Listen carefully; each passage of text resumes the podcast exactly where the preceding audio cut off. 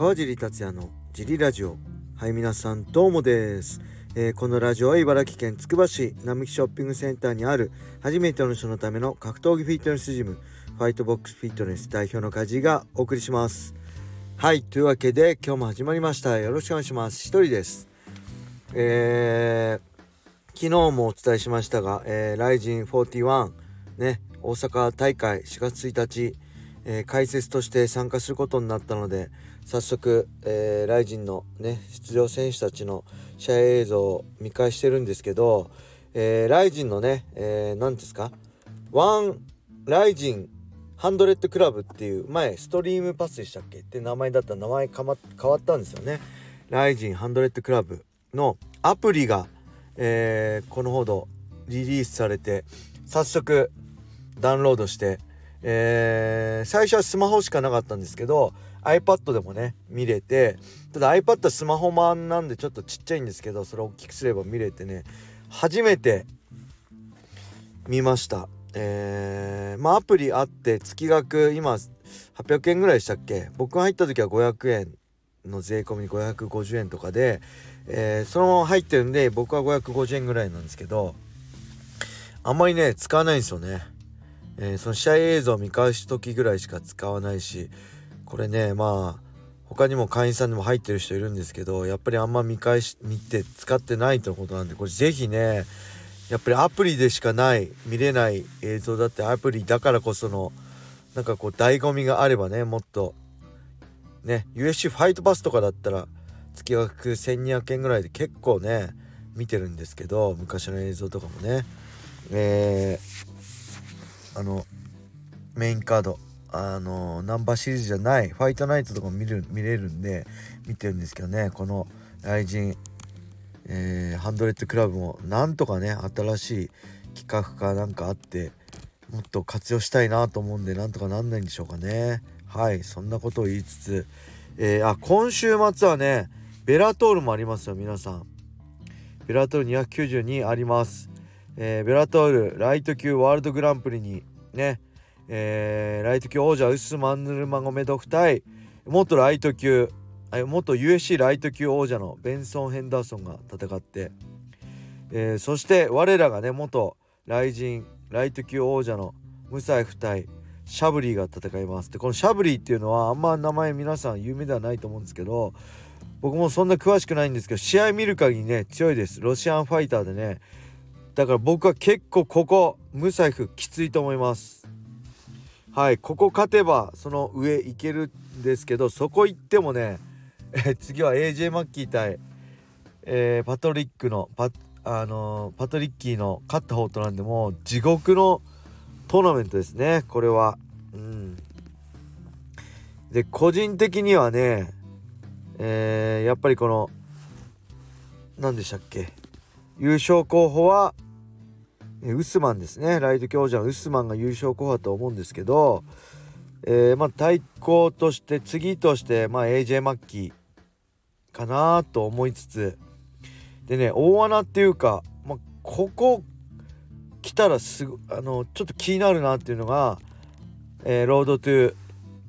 あロロード FC のね100万ドルトーナメントゲットしたベルナウイと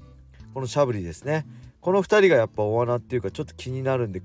ここねムサイフしっかり勝って次パトリッキー対 AJ マッキーの勝者と戦って是非ね決勝まで行ってほしいんですけどはいまずその1回戦が始まるんでえー、土曜日ですね。土曜日の午前中11日です。僕はねジムがある僕解説じゃないんで解説は水垣くんなんで僕はリアルタイムで見れないんですけど後からねしっかり見ようと思います。是非 UNEXT で見てください。はいそれではレターも行きましょう。レターがねこれ最後のレターなんで是非皆さん明日明後日しあさってもう週末とレターがないと続かないんで是非レターをお待ちしております。えー、それでは行きましょう。川地さんお疲れ様です。川地さんと戦ったアリ・アブドゥル・カリコフがジョニー・ケースと対戦することになりましたがアブドゥル・カリコフと戦った感想をお願いします。素人目で見てもムサイフやケラモフのような拳の硬さや爆発力を感じましたが実際に対峙して思ったことを聞かせ願いたいです。はいありがとうございます。これは5月6日のねライジン42有明アリーナ大会で、えー、対戦が発表されたライト級の一戦アリ・アブドゥル・カリコフ VS ジョニー・ケース。ジョニー・ケースはね皆さんサトシとの2戦だったりこの前ねタイソンに勝ったり、えー、もう有名知ってると思うんです。けどアリ・アブドゥル・カリコフっていうのは僕は2019年7月の来陣で戦って勝った選手ですね。ロシアの選手でそれまで無敗で、えー、僕に1敗してでその後ねもう1敗してましたね戦績見たら。実際他は負けてません。だから11勝2敗ぐらいかな。すごいあの強いんですよ、えー、この人ね言ってるように拳も強いしやっぱバネもあるしね一瞬のバックスピンとか回転系のバックハンドとかも強くてね。えー、とにかく皆さんがイメージするロシアン強いロシアンファイターの感じですね。あの感情を出さずに淡々と、えー、殺しに来るみたいなそういうイメージの選手です。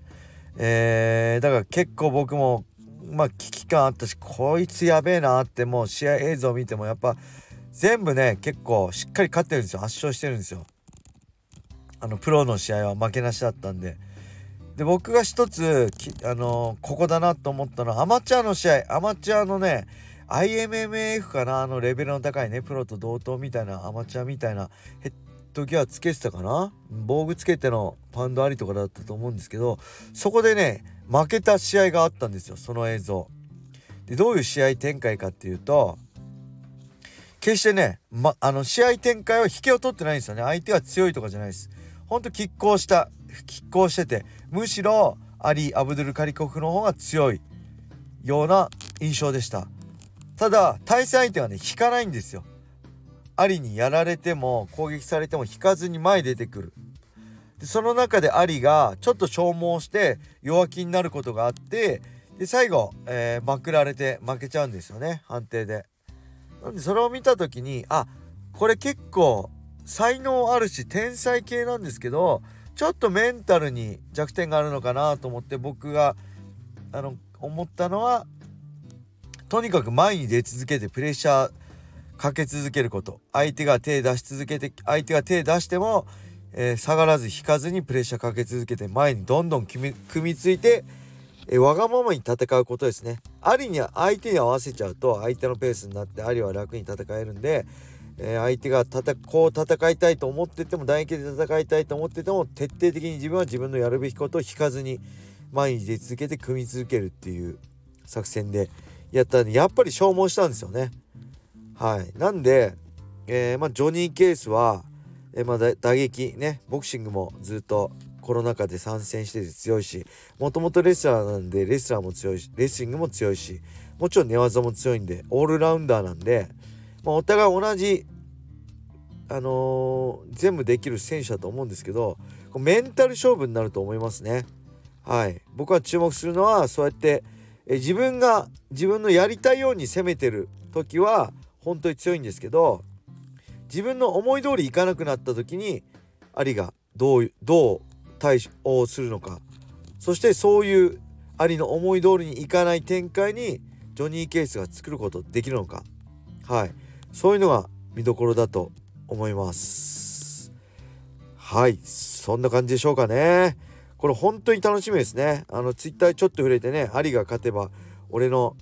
評価が相対的に上がるって言ったんですけどまあ僕はもう一戦退いてるんで別にそうあれは冗談ですけど僕はね個人的にはねうーんまあコロナ禍があったんでどういう状況アリ自身の練習環境はどういう状況なのか分かりませんけど僕はこのまま勝ち続けて僕はたまたま勝てたと思ったんで根性で。本当僕は勝ってたの根性だけだったんで USC 行くんじゃないかなと思ってたんですよ。で直接 USC じゃなくて僕はダナホワイトコンテンターズシリーズに多分出るんじゃないかなと思ってたんですけどあの、出なかったですね。多分雷神との契約があったのかな。うん。そのぐらい USC でも契約できるぐらいのあまだ僕とやった時は若かったんで当時はあれですけどあそこからねもう3年4年経ってるんで、えー、何もなくスムーズに実力が上げてくれればめちゃくちゃ強くなってると思います。なんでこの一戦は本当楽しみにしてます。はい。そんな感じです。そしてレーターがこれでもうないので皆さん分かってますよね。レターをお待ちしております。よろしくお願いします。はい。それでは今日はこれで終わりにしたいと思います。皆様良い一日を。またね